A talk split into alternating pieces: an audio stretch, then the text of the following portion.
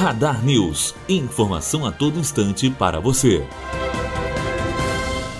A americana Qualcomm, especialista em chips, vai construir a primeira fábrica de semicondutores para celulares do Brasil, em Jaguariúna, São Paulo. A unidade foi anunciada na última quarta-feira e deverá empregar de 800 a 1.000 pessoas, com investimento estimado de 200 milhões de dólares ao longo de cinco anos.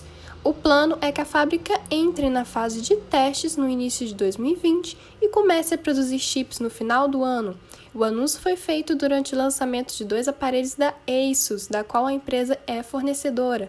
O Zenfone Max Shot e o Zenfone Max Plus foram criados exclusivamente para o Brasil, a partir de pesquisas realizadas pela empresa taiwanesa. De acordo com Marcel Campos, diretor global de marketing da Asus, os novos aparelhos foram pensados para um nicho do mercado brasileiro que exige desempenho sem comprometer o preço. Sara Souza, aluna do terceiro ano de jornalismo, direto para a rádio Unifoa.